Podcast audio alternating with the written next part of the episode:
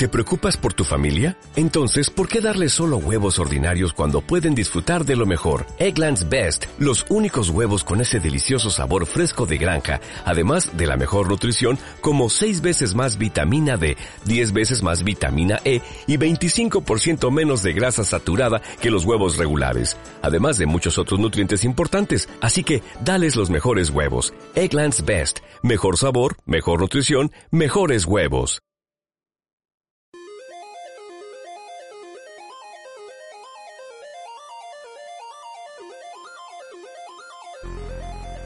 Bienvenidos a Retro 90.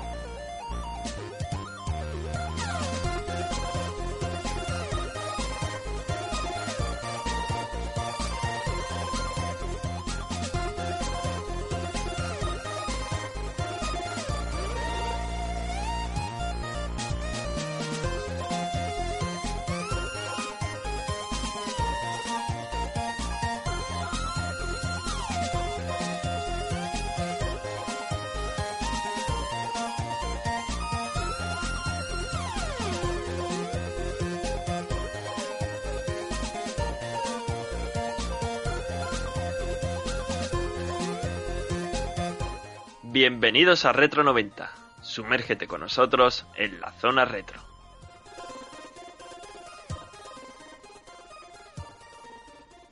Otra semanita por aquí, otra semanita por el podcast de Retro 90, analizando un nuevo juego que la verdad es muy colorido y muy bueno.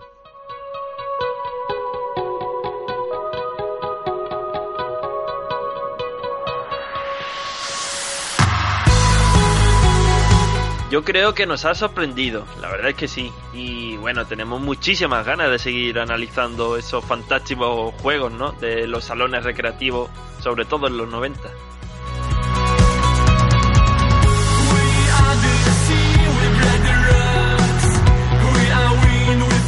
La verdad que José tuvo una muy buena elección, así que le doy las gracias y bueno, lo presento ya. José, bienvenido. Pues nada, aquí otra semana más, Alberto. Que llevamos ya así varias semanas consecutivas grabando, que tú sabes que muchas veces una semana no podemos, pero hemos cogido una buena racha, ¿no? De, de grabar. Sí, este, este juego nos ha gustado mucho, ¿eh? ¿No, Sí. José? Yo, tú coincides, ¿no? Sí, sí, vamos, yo ya te digo que lo vi en un gameplay de, de una de un tío bastante conocidillo dentro del mundo de los juegos retro eh, en internet y la verdad que me, que me gustó bastante, me pareció divertido digo, bueno, este juego lo podemos traer para el programa y aquí así lo hemos traído. Pues mira, muy contentos por ello. Y vamos a empezar primero diciendo que tenemos páginas de Facebook, Retro90 Games, nos podéis buscar ahí. Twitter, también por supuesto, que también lo utilizamos. O dejarnos vuestros comentarios si nos estáis escuchando por la plataforma de ebooks. Y José, que tenemos dos comentarios de esta semana y bueno, por supuesto, como nos encanta, ¿no? Que nos escriban y que nos digan sus experiencias, ¿no? Con sus Claro. hermanos, familiares, Las etcétera. anécdotas, es que eso es lo que nos gusta a nosotros. Pues mira, tú lees uno y yo leo el otro. Sí, voy a leer yo el primero, el de Lizard King, ¿no?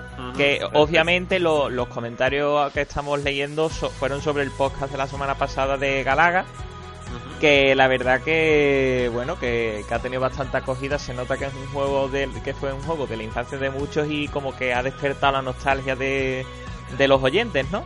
Cosa que, que eso está muy bien, bueno.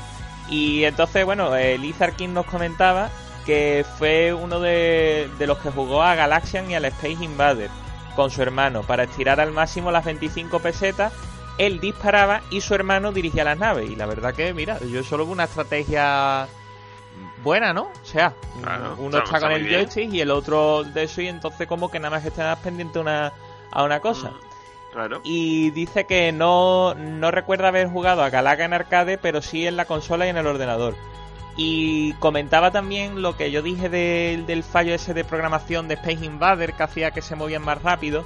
Y él, digamos, amplía la, la información, ¿no? Y leo textualmente que lo del fallo de programación del Space Invader en realidad es porque al principio de las oleadas, al haber muchos enemigos en pantalla, se ralentizaba el juego. Y a medida que se eliminan alienígenas en el juego, adquiría más velocidad, pero los programadores no lo habían diseñado así a cosa hecha. Como vieron que quedaba bien a la hora de jugar, lo dejaron así. era una limitación más del procesador de aquellos años que no daba para más. ¿Vale? O sea, lo que, digamos, fue un fallo de programación era que si no eliminabas enemigos, la, se ralentizaba el juego. Entonces, ¿cómo lo solucionamos? Pues aumentando velocidad, pero claro, deberían haber dicho si disminuyen los enemigos, disminuimos la velocidad. Pero no lo hicieron. Vamos, que al fin y al cabo fue un fallo de programación, pero porque no contaron con todas las variables. Así es. Pues también tenemos por aquí el comentario de Manu que nos dice, ¿qué tal chicos? Encantado de volver a escucharos hablando de retrojuegos. Pues muchísimas gracias Manu. Eh, también dice, este es uno de los juegos del cual tengo los primeros recuerdos de un salón recreativo. No de jugar porque era muy pequeño, ¿no? Pero sí de jugar, sí de ver jugar a mi hermano mayor. Bueno, eh, este juego en realidad no era, era uno de los muchos clones que nos llegaron, que nos llegaron de este éxito de Namco y que se llamaba Gala. Que claro, eso lo he sabido mucho tiempo después. Buen programa chicos, un saludo y hasta el próximo podcast. Pues Manu, muchísimas gracias por tus palabras y eso, nos vemos en el siguiente podcast. Ahora, ahora que ha dicho lo de los juegos clónicos esto, madre mía, yo, tengo ahí una, una NES, ¿vale? Clónica, ¿vale? Me la compré hará cosa de un año y pico, ¿no? Y es una NES clónica con un cartucho con 400 juegos y madre mía, los juegos son súper clónicos, ¿vale? En plan... Mm, hechos de aquella manera. Pero de la calidad, ¿qué tal? La calidad muy regular, tío, porque es que son, me refiero porque dices tú, hostia, Super Mario Bros, ¿vale? Y, sabes que es Super Mario Bros porque usa el motor de juego de Super Mario Bros, pero tío, se inventan los niveles, se inventan los monstruos. Joder. Mm, es muy, es muy, yo qué sé, está bien para echar el rato, pero mm, le di uso a la máquina. Pero claro, en el momento que ya llegó la Raspberry a casa, como que la máquina quedó guardada en un armario. De hecho, la tengo ahí guardada. Me da un poco de pena ¿sabes? Mi novia muchas veces me lo echa en cara y dice, te gastaste 20... No, no llegó a 20 euros, me parece que fueron 16 euros. Pero ella siempre dice 20 euros. Te gastaste 20 euros por un cacharro que has utilizado cuatro veces contar. Y digo, bueno, pero lo tengo ahí, ¿sabes? Y, lo es una clónica y nos podemos echar, yo qué sé, la risa, ¿sabes? Que eso. Ah, pero en el fondo le tengo que dar la razón que sí, que, me, que después llegó la Raspberry como que dejé aparcado el cacharro, pero claro es como tiene un Dacia con respeto a los Dacia, pero macho, te regalan un Ferrari y dice, no, no, que voy en el Dacia, oye, ¿eh? Evidentemente, es que los emuladores estos, como la Raspberry, tío, te dan muchísimo más y... Y con los juegos originales, ¿sabes? Ah, no, tiene nada que ver. Pues sí, pues sí, la verdad es que sí. Pero bueno, ya le darás uso seguro. tenemos muchos años por delante. Por eso te digo. Pues lo que vamos a hacer, que como siempre, damos una pequeña pausa y José ya presenta el juego que analizamos hoy.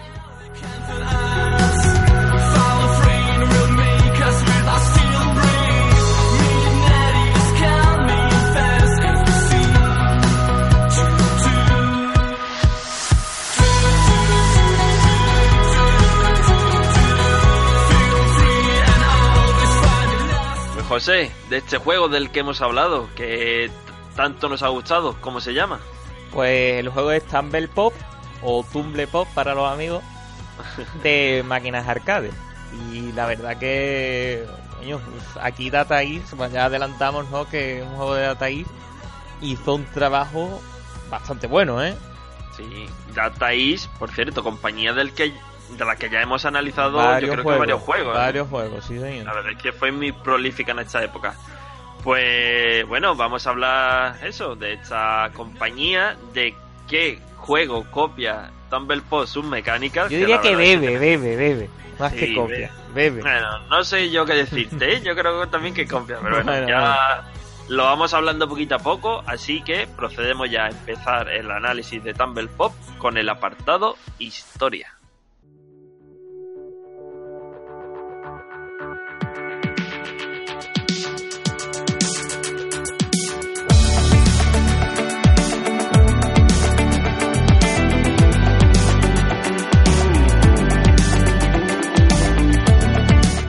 Bien ha presentado José, hoy analizamos Tumble Pop, juego desarrollado y lanzado al mercado por Data East en el año 1991.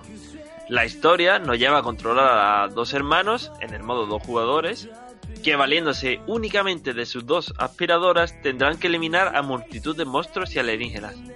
José, lo de las referencias, ¿qué, ¿a qué juego es? A ver, es un... Yo qué sé, sus referencias son bastante claras respecto a lo que son las mecánicas de juego, ¿no?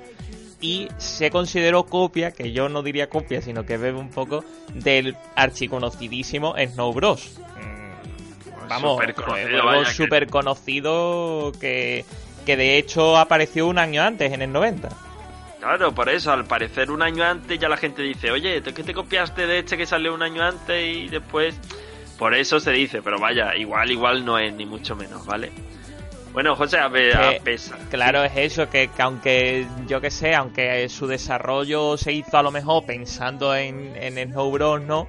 En Tumble Prop, bueno, pues se introdujeron, introdujeron mecánicas más frenéticas y divertidas. Decisión que ayudó, por supuesto, a, divertir a los miles de, a miles de jugadores, pero su hermano mayor, que sería Nobro, está considerado a día de hoy un juego superior, ¿vale?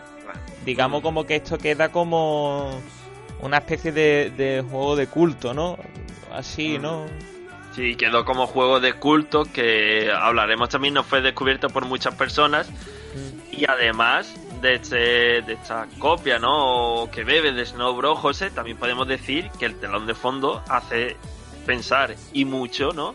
Que también bebió de otros juegos míticos hasta hoy día, por cierto. Ese juego que se llama Pug, ¿no? Esos fondos, esos personajes se parecen. Sí, sobre todo ese, ese tema así tan colorido, esos fondos tan más que coloridos diría resultones llamativos, ¿no? Porque son como muy propios, ¿no? Que lo ves y lo asocias a ese juego, ¿no?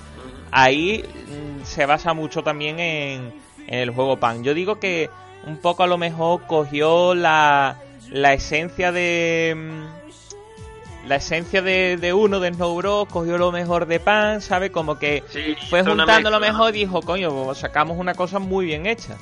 Sí, mira, esa esa estrategia sigue utilizándose hoy día para multitud de juegos que cogen como mijitas de cada uno, ¿no? Lo mejor de este, lo, que le ha gustado a una persona de esto, entonces, claro, y hacen una nueva obra que dice tú, mira, pues esto le gusta a todos, ¿no?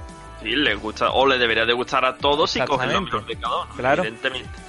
Bueno, como tú decías bien antes, José, a pesar de su calidad, ¿no? Bueno, Tumble Pop es considerado una obra de culto, pero que no llegó a la gran masa de público videojuvenil de aquella época. ¿Por qué puede ser esto, José?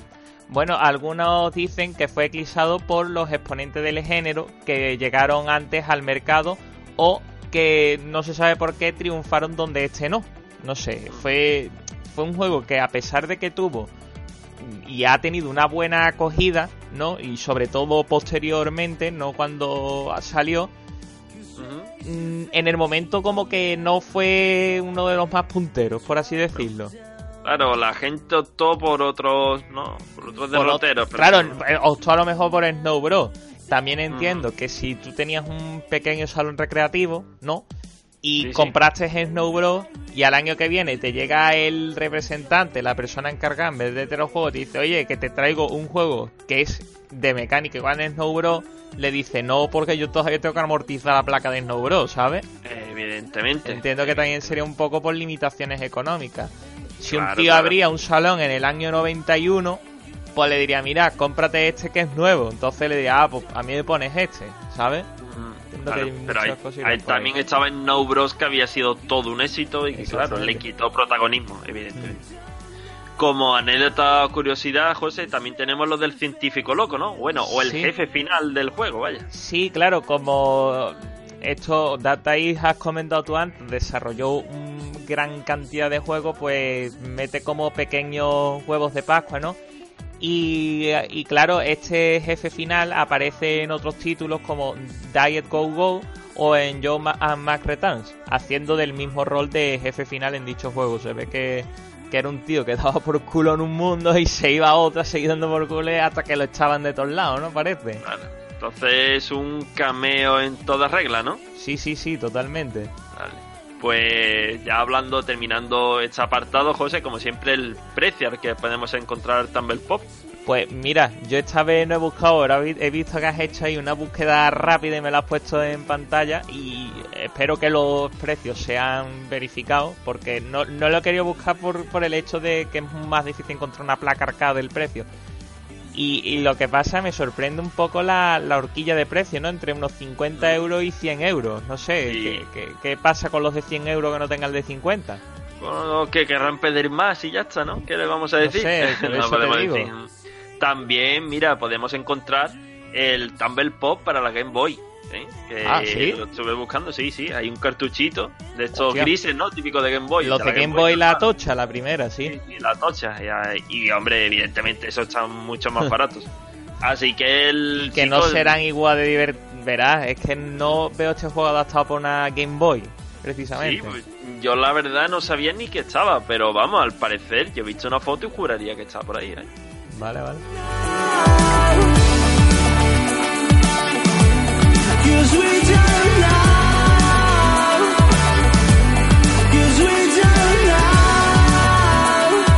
Copia, digno sucesor, etcétera, etcétera. Podréis pensar lo que queráis, ¿no? Respecto a Snow Bros.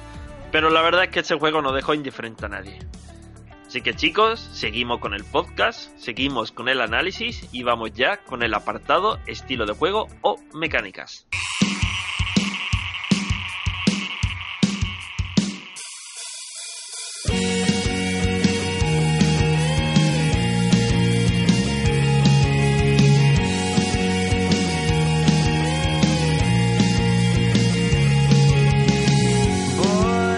Ataviados únicamente con esa gran y espectacular arma que bien sirve como para eliminador de fantasmas, monstruos, alienígenas, como para limpiar el polvo de tu casa, una aspiradora, nuestro o nuestros personajes, si es un player o dos players, deberán acabar con todos los enemigos que se encuentren en el escenario.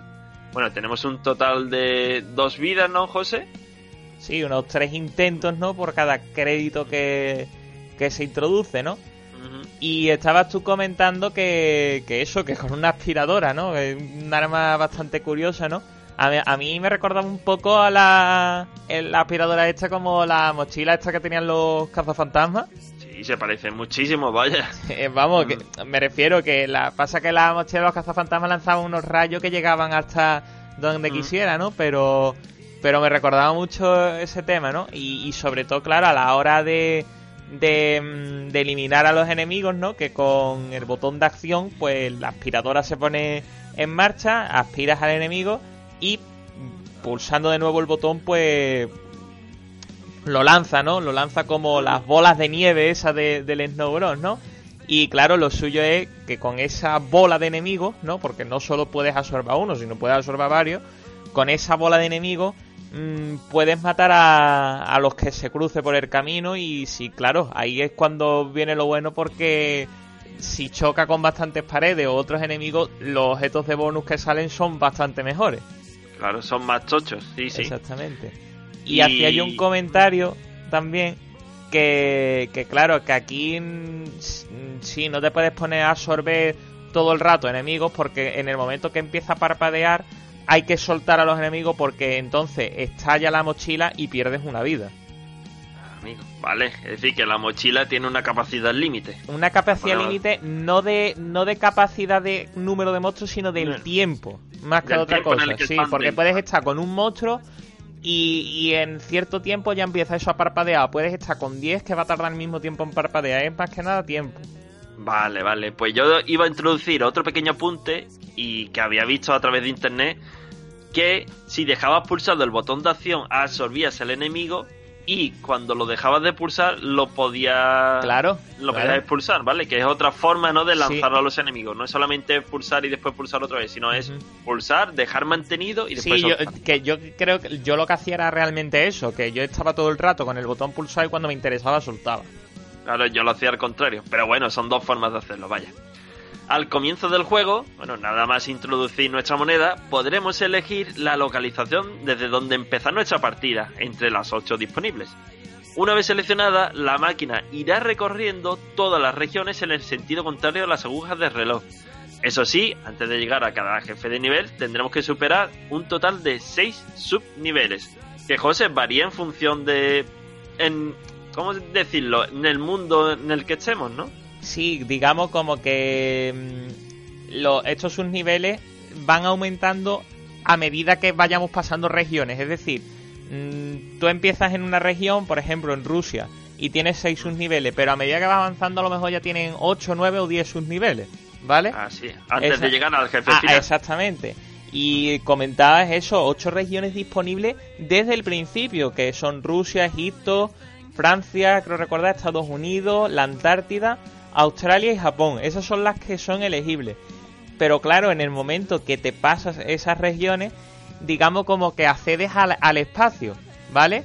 Y en el vale. espacio tienes ahí otras regiones que, que- digamos, otras regiones, otros subniveles donde salen aliens y esas cosas. Y la última es la de la luna, que es muy curiosa porque los subniveles te tienes que enfrentar otra vez contra los jefes finales de todas las regiones. Ah, vale. Ese Te- es como sí. ya el. La fase final. Exactamente. Primero en cada subnivel te enfrentas a los jefes finales de los de Rusia, Francia y todas esas cosas para ya enfrentarte al, al doctor este que hemos comentado antes, el del que Sí, aparece el doctor que aparece en todos los juegos. Exactamente, sí.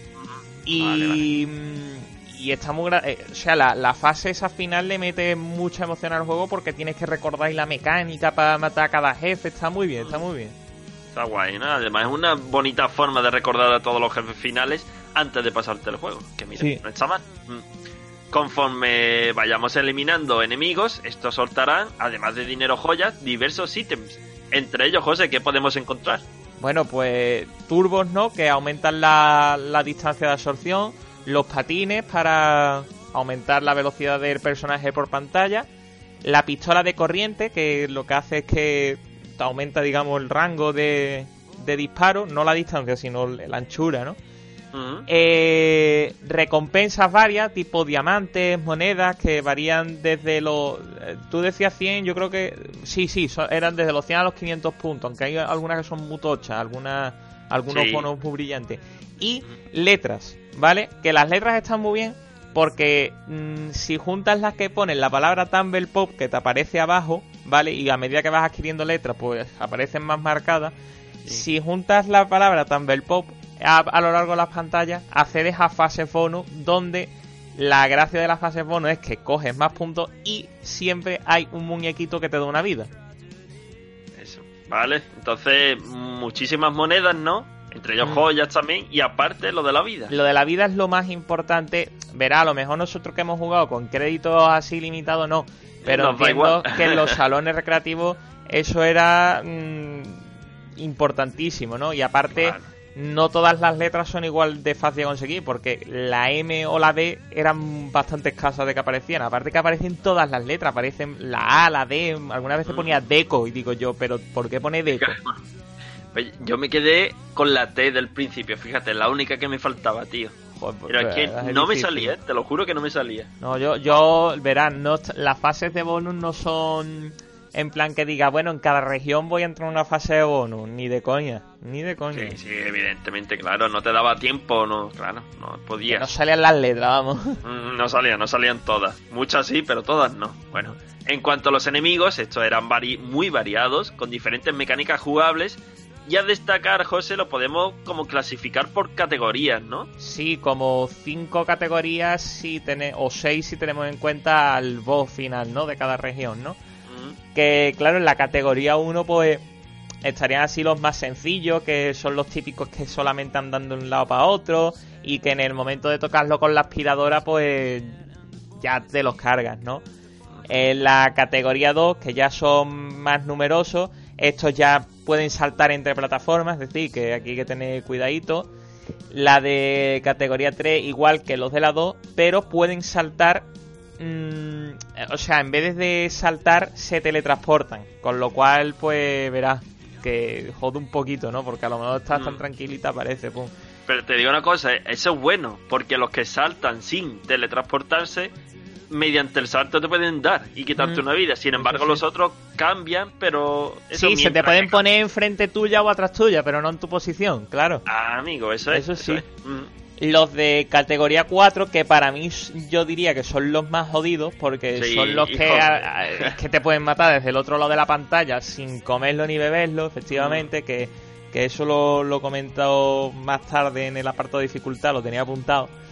Y eh, los de categoría 5 son como unos frascos o unos generadores de monstruos que, que claro, que estos son un poquito más jodidos, que suelen generar monstruos de nivel 2 nivel 3, pero claro, te van llenando la pantalla de monstruos y hasta que no te cargas ese frasco, que tiene de, la verdad 8 puntos de vida, pues eso ahí sigue soltando monstruos. Y, y yo creo que en ese tipo de fase lo que habría que hacer es ir a por ese a- primero a por el generador de monstruos para decir, mira, ya no van a aparecer más, ¿sabes? Ujú, Sí, sí, sí.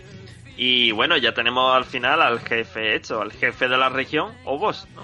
Sí, claro, que, que este ya tiene una cada jefe, como hemos comentado, su, su mecánica propia, ¿no? Claro, Esa es la mecánica propia que la verdad es que está muy bien, ¿eh? Todo, Sí. A mí me han gustado mucho los jefes finales. Y José, lo último que podemos decir, la posibilidad de modo dos jugadores. ¿no? Sí, bueno, que, que yo creo que la gracia de este juego era jugar los dos jugadores, ¿no? Mm, aparte de que te añade un plus de facilidad tremendo, porque no es lo mismo limpiar una pantalla de monstruos entre dos que uno. Y bueno, eso no quiere decir que el modo un player sea aburrido, para nada, porque yo he jugado solo y la verdad que me lo he pasado pipa. Pero te digo una cosa, guárdate este juego porque en cuanto nos veamos, le vamos a dar a dos players, ¿eh? Pues sí, sí, la verdad que está entretenido, sí.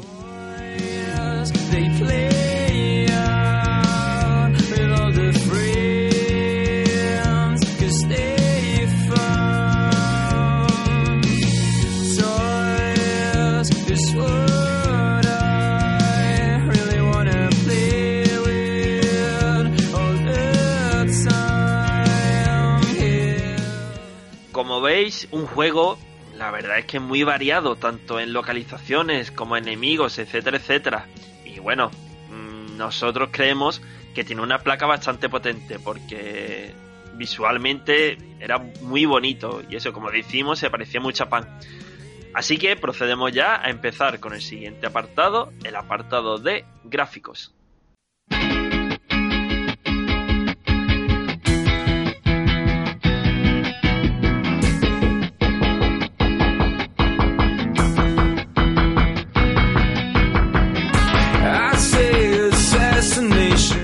José, si pudiéramos hacer un resumen de este juego, ¿no? Diríamos que a destacar en su apartado gráfico destaca la fluidez, ¿no? La variedad de los escenarios y por supuesto los enemigos que nos encontramos por pantalla, vaya. Joder, y aparte es que lo que tú has dicho, lo de la fluidez, ¿no? Que es que los enemigos cada uno se mueve a su manera, mm, no hacen cosas raras que diga tu tío, eso no se lo cree nadie, ¿no? Mm, No es real. Bueno, no es real, obviamente no es real, ¿no? Pero lo que quiero decir que está muy bien conseguido, ¿no? Y, y otra cosa que también digo que, que ah, cuando el- sale la región a la que vas ahí te aparece un punto en el mapa, ¿no? Y te digo que, mm, entre comillas, eso sobra porque en el momento que estás en la región sabes perfectamente en qué parte del mundo estás, porque está súper bien recreada. A eso, Vale. pon, mira, diferentes ejemplos, ¿no? En Estados Unidos con la Sota de la Libertad, que es un icono, por supuesto. Rusia, la Plaza Roja, o Egipto con las pirámides, entre otros, vaya. Sí, y, y también sobre todo que dices tú, bueno, pongo aquí una serie de monstruos genéricos para todos los escenarios. Pues tampoco, porque es que cada lugar tiene sus monstruos característicos. Porque, por ejemplo, en Estados Unidos me hizo mucha gracia la- las calabazas esas de Halloween con patas, que estaban muy bien hechas. Muy bien, en Egipto recorrimos al tema de las momias, que es lo más recurrente. Y en la Antártida, por ejemplo, yo que sé, monstruos de nieve, ¿no? Así un- como osos polares, unos pingüinos un poco así cabroncetes y eso. Claro. Personajes muy característicos de Sí, cada sí. región. Y vaya. no repite cada región. O sea, que me refiero, no, no te ves repitiendo a lo mejor, yo que sé, la calabaza no te va a aparecer, por ejemplo, en Rusia, ¿sabes? Que, que está muy bien Claro. hecha. Sí, sí. Ese, ese apartado la verdad es que cumple muy bien. Además tenemos, bueno, que estas pantallas no tienen ningún tipo de scroll, ¿no, José? Lo que ayuda a diferenciar de otros juegos de la época, vaya. Claro, porque en el momento que aquí te metes en, digamos, en faena, eh, sale la pantalla con la disposición de las plataformas y dónde están los enemigos y sabes que no hay nada más arriba de la pantalla, es decir, que lo que tienes que hacer está en ese en el cuadro de tu de tu televisión o de tu monitor, ¿sabes? Que eso Claro, la que verdad te- que ayuda bastante, ¿eh? Con que te eches una pequeña ojeada y te sepas el pequeño mapa, ¿no? Pues hombre, ya tienes algo ganado, ya sabes dónde te pueden aparecer los enemigos, etcétera, etcétera. Vaya. Y José, tú quizás no decías que uno de los puntos flacos de este apartado gráfico serían las transiciones que hay entre cada región. Sí, porque verás, se, se ve una imagen estática de los dos hermanos estos, ¿no? Pero yo qué sé, se le podría haber sacado mejor un poco de más partido, con un poco más de animación o algo de eso, ¿no? Quizá, Algo pero más. vamos, al- algo más, ¿no? Algo más entre una transición entre entre región y región, pero vamos, que, que tampoco es algo que afecte a, a, a la hora de jugar, porque lo, lo bueno lo tiene cuando estás jugando. Hombre, claro, tú lo dices más bien como un añadido que habría quedado Sí, bien, pero vaya, que no afecta al gameplay, ni Para mucho menos. nada, para nada. I needed isolation, but you said let's live it up.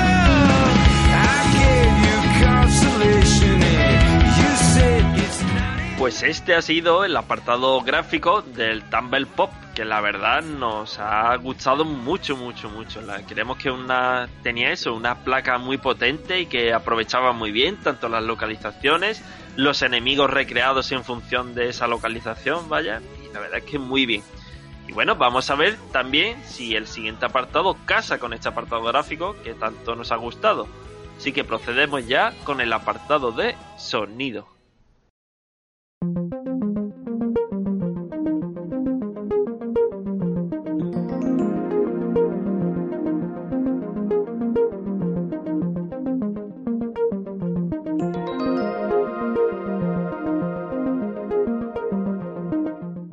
José, decías tú, ¿no? Que cada localización tenía, bueno, por supuesto, el fondo característico de ese país, ¿no? De esa región, aparte de los enemigos. Pero es que en el apartado sonoro, cada región también, es- también tiene una melodía claramente diferenciada. Sí, bueno, sería, digamos, como un remix de la melodía principal de Tumble Pop, ¿no? Pero Mm. con tonos así, yo qué sé, la, la de Francia es como imitando a la marsellesa, ¿no? En Egipto así tonos más arábigos, o en Estados Unidos imitando el himno americano, o sea, todo muy, muy patriótico, ¿no? Pero mira Y- que lo ayudan a diferenciar también un poquito más, hombre. Joder, pero, pero está súper bien hecho, porque es que te mete, te mete de lleno en, el, en lo que es el planteamiento de cada, de cada región, ¿no? Pues sí, y mira, para no dilatar más, ¿no? Que parecen tan buenas, ponemos esa pequeña pichita de audio que siempre nos gusta incluir y a ver lo que piensan los radioyentes.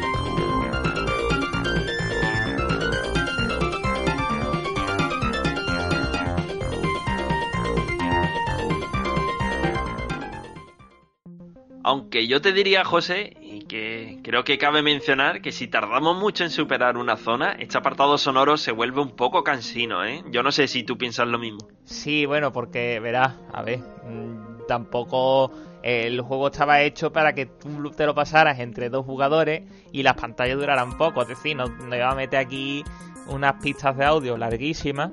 Mm. Mm, ¿Sabes Sí, lo pero que te son, digo, no? son unos acordes como demasiado agudos. Sí, no sé o repetitivos, a lo mejor se te pueden meter demasiado en la cabeza, ¿no? Sí, a mí Sí. en esa parte te doy la razón, pero yo qué sé, el tema de la música y los juegos arcade, mm, quizá tampoco es donde los desarrolladores se comieran más la cabeza porque decían, tío, si va a estar en un salón recreativo donde hay tela de ruido, ¿quién va a escuchar esto? Yo pondría una entrada de jack para ponerte los auriculares, fíjate. Ah, entonces hay, habría ¿eh? gente que no se movía de la máquina, vamos, ni con agua caliente. Bueno, el tío diría, mientras que paguen, que se vengan aquí Ya, el tiempo que quieran. eso sí. Claro. Y en cuanto a los efectos de sonido, José, ¿qué podemos decir? Pues la verdad que son bastante variados y que también se van viendo modificados en función de la región o de los monstruos con los que estemos luchando. Claro, variará en función, por ejemplo, de esas momias, ¿no? En Egipto o en Mm. Estados Unidos las calabazas tienen un sonido también distinto. Cosa lógica, ¿no? No vayamos a poner el mismo sonido y vayamos a quitarle la gracia a la variedad de los enemigos, vaya.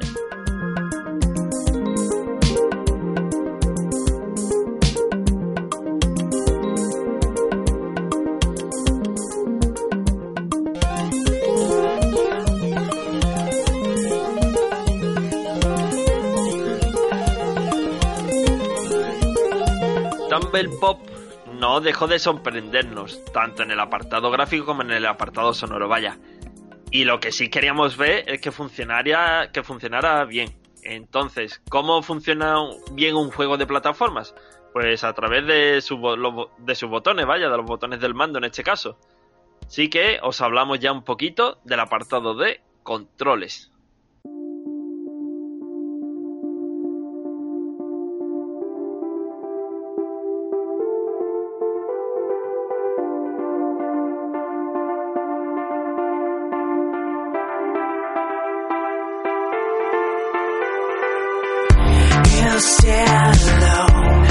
José, habíamos hablado de lo- las plataformas, ¿no? En cada nivel. Y esto podría hacernos pensar que los controles fueran muy complejos. Pero yo creo que por suerte, ¿no? Queda reducido los controles a lo mínimo esencial. Sí, porque realmente, a ver, eh, ten en cuenta que esto era un juego de arcade, tampoco ibas a llenar aquello de, de botones, ¿no? Y, y se resume básicamente al pad direccional, que por cierto es bastante bueno, ¿eh? No, muy bueno. Y al botón de acción para la aspiradora y el botón de saltar. Y sobre todo a la, la importante combinación entre el salto y la aspiración, ¿no? Eso es fundamental, porque si tenéis, por ejemplo, ¿no? Un enemigo encima vuestra, tenéis que saber en qué momento saltar y en qué dirección hacerlo, que es fundamental también, porque si no os cogen en cero coma, vaya. Y José, yo te diría que pocos juegos como este, ¿no? Como Tumble Pop, ganan tanto a nivel jugable una vez que, que nos hayamos hecho con sus controles y sepamos manejarlo, ¿no? Sí, Por esto lo es lo tanto, que, mm. lo que te estaba comentando antes, que el pad direccional es que es muy bueno, o sea, no mm, eh, responde súper bien y, y, claro, en el momento que te has hecho a ello, mm, arrasas, arrasas en la pantalla, vamos. ¿A ti no te ha pasado, por ejemplo, que al jugar al principio perdías vida más asiduamente, pero ya después haciéndote los controles, como que eras mucho más pro? Y eso no te lleva más de media hora, creo yo, en este juego, ¿eh? Más de media hora, no te lleva ni, ni 15 minutos, vamos. Sí, aparte eso eso lo comento, lo quería comentar en la, en la parte de dificultad, el tema de, de que al principio me mataban mucho, pero en el momento que ya le coges el truco, sabes sabes cómo hacerlo. Ya si te matan es porque por cantidad de enemigos en pantalla que estás tú solo, entonces ya ahí sí te pueden coger un poco más la fuerza, pero en el momento que sabes manejar los controles es muy difícil que, que ya te puedan pillar. Claro, entonces, aunque estos movimientos, ¿no? Los saltos, etcétera, etcétera, funcionen a las mil maravillas, hombre, algunas veces con la cantidad de enemigos que hay podrías pensar que no funcionan bien, pero yo creo que no, José, claro, es eso, culpa eso más es bien lo del jugador, claro, o de, o de la limitación muchas veces de jugar tú solo, ¿sabes? Porque Bueno. si a lo mejor juegas con un colega, pues entre los dos uno puede poner a distraer a uno y el otro ir por detrás a cogerlo. También la limitación de un player eh, es importante en el juego, ¿no? La- eh, pero esto ya sería un poco más bien la, la sobre la dificultad, ¿no? Sí, por eso decíamos que a dos jugadores este, este juego ganaría bastante, vaya. A destacar también, por último, en este apartado, José, lo de que tras revivir, ¿no? Aparecemos como una figura parpadeante, que la verdad es que es esencial. Sí, esto, bueno, es un- algo muy característico de muchos videojuegos, pero está bastante bien porque a la hora de, de respawnear y que aparezcas parpadeante durante un rato, hombre, te da tiempo a, a posicionarte donde realmente quieres sin la, la posibilidad de, de perder ahí una vida, ¿no? Tontamente. Claro. Y encima, mira, tú sabes lo que me pasó con el jefe del el pulpo, ¿no? El pulpo El es pul- de Estados Unidos, ¿no? Creo recordar. Sí, que te tenían los tentáculos y los lanzaba hacia arriba y se quedaban ahí durante un cierto momento. Y el fuego, Pues daba- que, empezaba a echar fuego a la pantalla. Pues daba la casualidad de que una vez morí y reviví encima de un tentáculo. En- y claro, el tentáculo tarda en desaparecer. Entonces yo decía, ¿qué pasa? ¿Que en cuanto se quite los parpadeantes me va a quitar? Pues no. Hasta que no se quita el enemigo de encima tuya mientras que estés parpadeando, no se quita ese parpadeo que os hace invulnerable, ¿no? Durante ese periodo de pues- tiempo. pues eso está bastante bien, la verdad. Eso es un añadido que digo yo que es fundamental, pero Sí, que este que- juego lo mejora, vaya. Que lo- la Natura dice, hostia, una máquina arcade que te maten la mayor cantidad de veces posible para que metas más monedas dentro de la máquina. Pero mira, ahí Claro. los programadores pues, pensaron un poco en la economía, no en la economía del jugador, sino en la economía de los padres del jugador. Claro, porque el jugador nunca ha pagado. Exactamente. O la abuela, o sí, sí, lo típico, ¿no? Que sea que te dé el dinerito cada Sí, semana. sí, sí.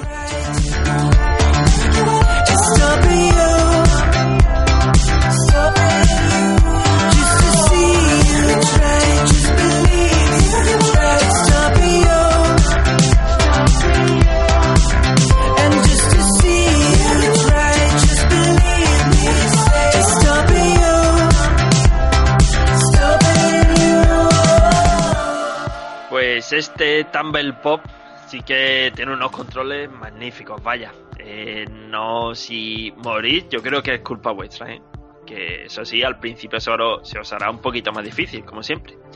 Y hablando de dificultad, ya vamos a analizar el último punto de, este análisis, de este podcast de Retro 90, en el que decimos, bueno, cuál es esa curva de dificultad, si la cantidad de enemigos pues os pueden hacer perder más de una vida, etcétera, etcétera.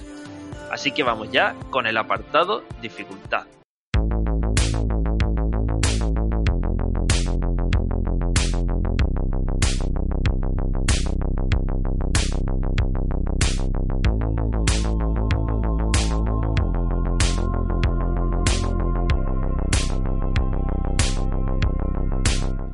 José, pues he aquí otro de los aspectos más notorios de este juego, ¿no? Sí, porque como hemos comentado, los subniveles de cada región van teniendo una dificultad acorde al número de la pantalla en que nos encontremos, ¿no? Las primeras, los primeros subniveles son más fáciles y ya a medida que ya vamos al 3, el 4, pues hemos dicho que había distintas categorías, ¿no? De, de monstruos, ¿no? Pero a lo que quiero ir es que esta dificultad yo considero que está en su justa medida. Y es una cosa, te diría yo también, que es difícil de hacer, ¿eh? Poner un Sí. juego difícil en su justa medida, como tú bien dices. Exactamente, de que mm, yo que sé, lo pongas fácil al principio para atraer al jugador, pero tampoco que eh, barra el juego, porque a- a- al jugador le gustan los retos, pero tampoco lo pongas extremadamente difícil como para decir, para cansar al jugador y que diga, mira, paso de jugar esto. Y está Claro. muy bien conseguido en ese aspecto. Es muy fácil de en el momento que adquiere la habilidad es fácil pasártelo, fácil pero con el reto de, de adquirir esa habilidad, sí, claro. Mm. claro. Y Con la, con la mecánica y con la habilidad de, de vuestras manos, evidentemente. Pues tú bien hablabas antes, ¿no? De estos enemigos, José, que eran los más difíciles, los escupefuegos, ¿no? Sí, creo que era en la fase esta que era en Australia, había unos tíos que escupían fuego y te pueden dar desde el otro extremo de la pantalla. Entonces, claro, ahí mm, eso es bastante frustrante porque te dice como un tío que está en la otra punta me mata, ¿no? Pero en, en general, ¿no? La, tónica general de los monstruos es que tienen una mecánica sencilla, diferente de cada uno de otros, y en el momento que sabes cómo van a atacarte, los puedes derrotar fácilmente. Pues la verdad es que sí, yo coincido contigo, pero vamos, de, de la primera a la última letra. En cuanto a los bosses, José, bueno, todos tienen una mecánica bien definida, ¿no? En cuanto, y bueno, en cuanto les pillas el truco, no te duran nada. No, no, y, lo bueno que tiene es eso, ¿no? Que dices tú, ostras, cada jefe tiene una manera distinta para derrotarlo, pero mm, la dificultad de matar al jefe reside en saber cómo lo tienes que matar, simplemente, ¿vale? Hay enemigos que es a lo mejor golpeándole la cabeza, otro a lo mejor partes del cuerpo y lo vas desmontando hasta que ya le queda la cabeza y baja por la cabeza y cosas así. Y en general cada, cada uno tiene su forma de, de matarlo y también tiene su forma de atacarte. Y en el momento que, eh, lo vuelvo a repetir, en el momento que sabes cómo, cómo van a atacarte, mm, vas a por ello a saco, vamos. Evidentemente, al tratarse de este juego, y aunque todos los enemigos tengan una mecánica distinta, lo que se resume es utilizar vuestra aspiradora para bien recoger objetos o enemigos que estén alrededor del boss. Y lanzárselo, Y- porque y los boss muchos generan enemigos, ahora que lo dices. Claro, o como que despiden diferentes partes de su cuerpo, ¿no? sí, Uno como uno que las manos. el de las manos, sí. Sí, pues por eso. Pero vaya, todo se resume a utilizar la aspiradora. Y yo creo que José que también querías dejar un comentario por ahí, ¿no? Sí, que yo no sé si a ti te ha pasado, pero es el primer juego arcade en el que no me he arruinado echando créditos virtuales en la Raspberry. Vamos, digo arruinado porque, tú sabes, echas y se acabó, ¿sabes? Y si acaso habré llegado a echar unos 10 créditos en, en total. Me parece que eché 5 al principio y cuando me agoté los 5 eso, mm, eché otros 5 y, y creo que llegué bien, que llegué con un crédito o algo así al final, o sea, unos 10 créditos eché. Y digo yo que si era así en los salones recreativos o en los salones recreativos está la, la leyenda urbana esta de que había un botoncito detrás de la máquina que el dueño le daba y ponía aquello en una dificultad del demonio, no lo sé. No sé, pero sí que sí que es verdad que no es de los peores que hemos jugado en dificultad, ni mucho menos, vaya. Yo, yo sí creo que he gastado alguno más que otro, ¿eh? Que tú. Pero vaya, no, no, no mucho más, no mucho más.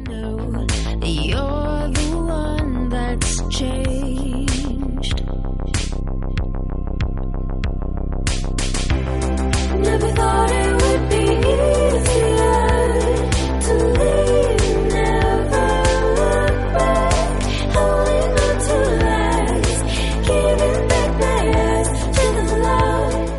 Hasta aquí el análisis de este Tumble Pop y como siempre os vamos a dar pues un breve resumen de qué nos ha parecido este juego. Así que sin más dilación y no alargando mucho esto tampoco, vamos ya al apartado de valoraciones.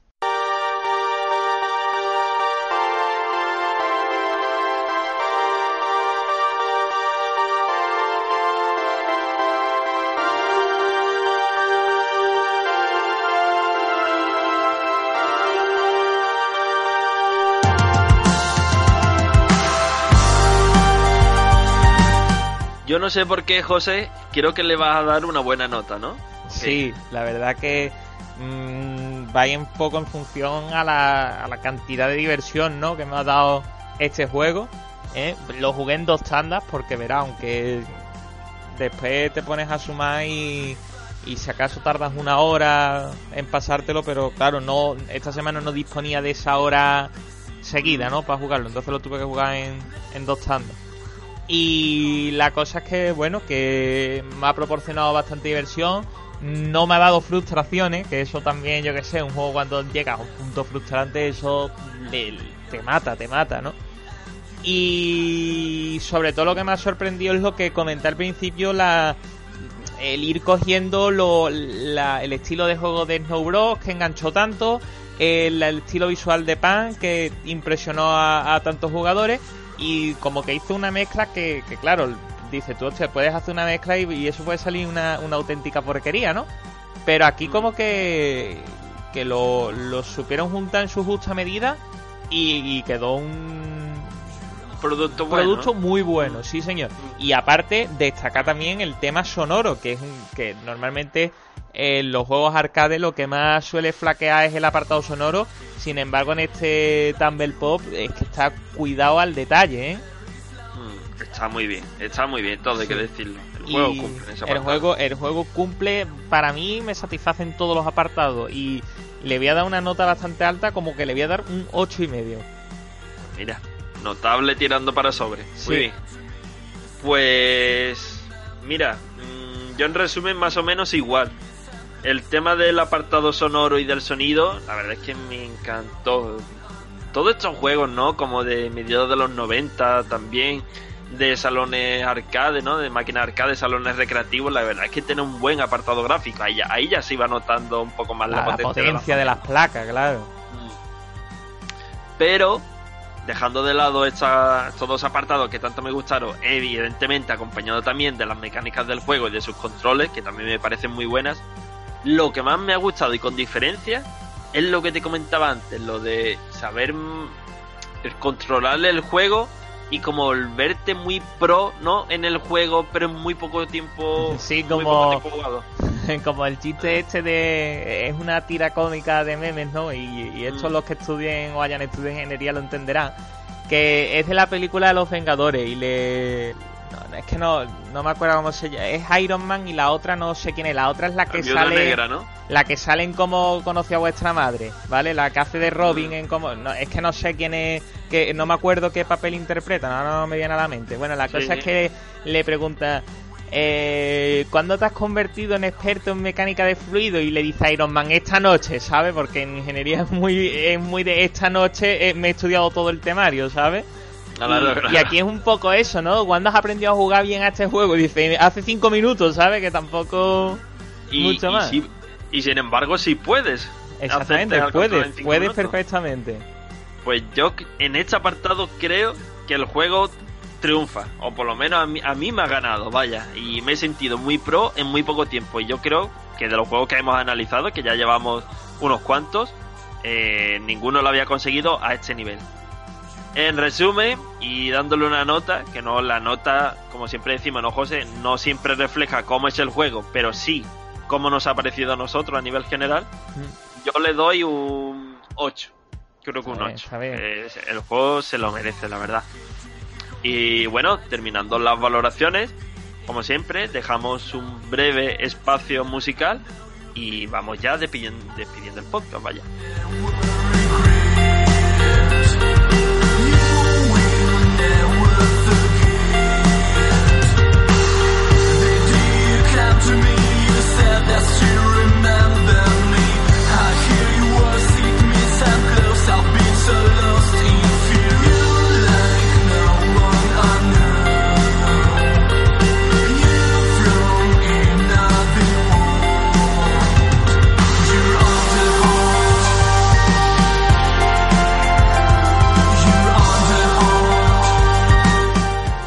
José, yo no sé si... Vamos, creo que no me equivoco, ¿eh? Pero no sé si te había dado cuenta de que este es el podcast número 30. Ostras, pues, no me he dado cuenta. O, o sea, juntándolo... El especial de temporada. El especial también. de temporada también, ¿no? 30, hostia, vos, 30 podcasts se dice pronto, ¿eh? Pues son 30 30. pocos. esta vez.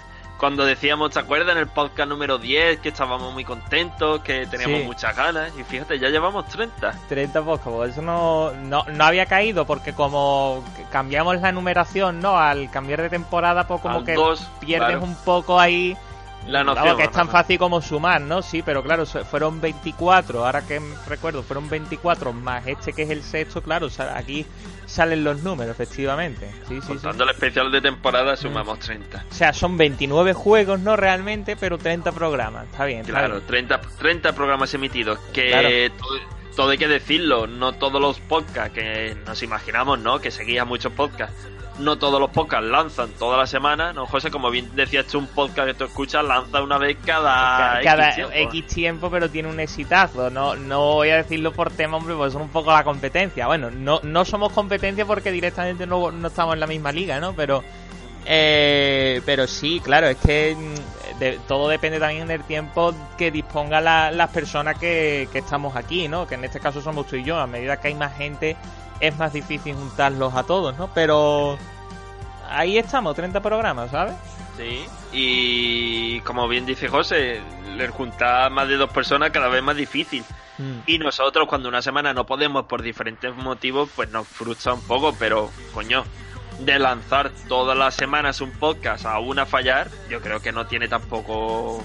No, mucho y, que y decir. aparte también anima anima mucho a la hora de, de grabar un podcast la, la acogida que tiene, ¿no? Porque hay un público ahí que está esperando, ¿sabes? Nos gusta leer vuestras opiniones, que eso también a- anima bastante a, a seguir con lo que estamos haciendo, ¿sabes? Que no, tener Nos una... ayuda. No, si- no sé si tiene sentido hablar de, de comunidad, porque no sé si somos el- a partir de qué número vamos a hablar de una comunidad, pero yo sí diría que es una comunidad, aunque sea pequeñita, pero como que nos conocemos, la gente de los comentarios, ya sabemos, mira, este chaval ya ha comentado varias veces, tal. Y bueno, a poco a poco vamos creando una comunidad. Alguna, algunos son más activos porque postean, otros son más de escuchar y no postean. Pero al fin y al cabo todos forman parte de esa comunidad que es la que está ahí apoyándonos, ¿sabes? Y te diría una cosa, yo creo que somos más de los que creemos. Te digo por qué. Eh, mira, por ejemplo, dando las gracias no siempre, Manu comenta en muchas ocasiones. Mm. Y hay otros usuarios que también. Pero sin embargo, hay usuarios que de vez en cuando, ¿no? Dejan un comentario y ya no vuelven a comentar. Pero si Mm. empiezas a sumar cada, cada persona de un comentario, más los demás, ¿no? como decimos, más uno más el otro, joder, que somos unos cuantos, ¿eh? Sí, y, Y aparte día- las escuchas también avalan un poco, no somos un podcast con mil descargas ni nada de eso, pues antes lo estábamos viendo que la media es en torno a unos 100, 110 por programa, digamos, de los antiguos. Y, y claro, eso Pero dice tú, bueno, comentan dos de 110, pero es que había ahí 108 personas que lo han escuchado, ponte tú, ¿no? Pues mira, habla, por ejemplo, José, el de Chrono Trigger o el de Castlevania, creo que era el otro. 180 descargas, que para nosotros, verá, a lo mejor comparado con otros podcasts que hay subidos de otros programas, dice tú, eso es nada, porque eso lo, consigue- lo consiguieron ese programa en, en las dos primeras horas de emisión. Pero para nosotros que somos unos novatos, mm, no, nos parece como un mundo, ¿sabes? Claro, y si hiciéramos de juegos actuales, ya te diría yo las escuchas, vaya. Y- pero ya, ya ahí yo ya me tendré que callar la boca porque yo de juegos actuales estoy más perdido que qué. Claro, ya los retros nos vamos especializando poquito a poco. Poquito a poco sin ser tampoco aquí unos gurús del tema, ¿eh? que eso Ah, es lo ni mucho- importante, con los pies en la tierra. Te Pues iba a sí. decir, te iba a decir que habías comentado tú antes que mientras estaba ahí en la pausa estaba conectando la, la Raspberry y eso, el Tumble Pod de la Game Boy, que habías comentado tú antes, Ujú. que me aparece marcado como juego de aventuras, tío, te sale un pequeño me sale un pequeño fotograma, es que ni lo he abierto ni, ni ganas tampoco de abrirlo. Eh, parece un poco como Pokémon, ¿no? Así un mapita, pero no sé, no sé cómo, cómo irá este juego en, Pues- en la Game Boy, la verdad. Yo, como te dije, lo que había visto había sido Sí. el cartucho. Y. Pero vamos, el. Existe, existe, ahí está. Y me pone marcado como género, pone aventura. Y es de Data East del año 93, vamos, que ahí está. También te, te- De- te digo una cosa. Ojo, ojo, ojo. Del 2 de marzo del 93, o sea, ayer, estamos grabando ahí a día 3 de marzo, sábado. Ayer el juego cumplió 25 años, el de la Game Boy. Ya ves, chaval. Pues Por una casualidad. cosa. La portada es fea con dos pares de cojones. No, la, por la portada no me sale, la portada no me sale, ya la veré luego. No, te lo voy a pasar ahora, pero Luego cosa más fea, no te cojones. rayes. Pues, José, vamos despidiéndonos ya, ¿no? Un poco Sí. más tenemos que decir. Bueno, respecto al juego de la semana que viene, también lo teníamos ya acordado, así que, bueno, Sí, ya porque el chaval este Kaiser nos, nos recomendó un juego y dijimos que le íbamos a traer. Yo incluso me atrevería a decir que ya tengo, entre comillas, pensado un juego para la otra semana. Lo que pasa que no... Verá, no, no sé si meterlo para la otra semana porque también es de NES y va a ser muy seguido porque ya adelantamos que el juego esta semana es un juego de la plataforma NES y no sé si va a ser muy seguido meterlo, pero que es un juego que mi novia me ha dicho, dice, estoy súper enganchado a este juego esta semana, vale, dicho, y lo estuve viendo y digo, coño, pues está también chulo. Pero claro, trae dos juegos de NES, así tan seguido a lo mejor, no, lo mejor lo dejamos un poquito más para adelante, pero que está ahí otro juego ya en el tintero, por así decirlo. Ahora ya te ampliaré información. Venga, pues ya lo, ya lo veremos y ya iremos actuando en función de, de lo que veamos, vaya, con el pasar del tiempo. Que José, muchas gracias, que nos vemos la semana que viene con ese juego de la NES que nos recomendaron, ¿no? Y chicos, eh, tanto en ebooks como en iTunes tenéis el podcast, ya lo lanzaremos en cuanto José haga sus pequeñas modificaciones ¿no? del audio y lo suba, Este es pues bueno, Sobre todo el audio, vamos. Claro, ya lo tendréis por ahí. Y bueno, como siempre, muchísimas gracias. Esperemos que sigáis escuchando el podcast.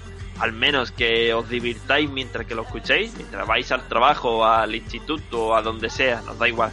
Mientras que lo disfrutéis, nosotros más que contentos.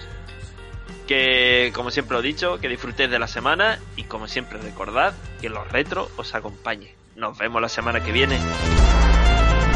Hasta el próximo programa.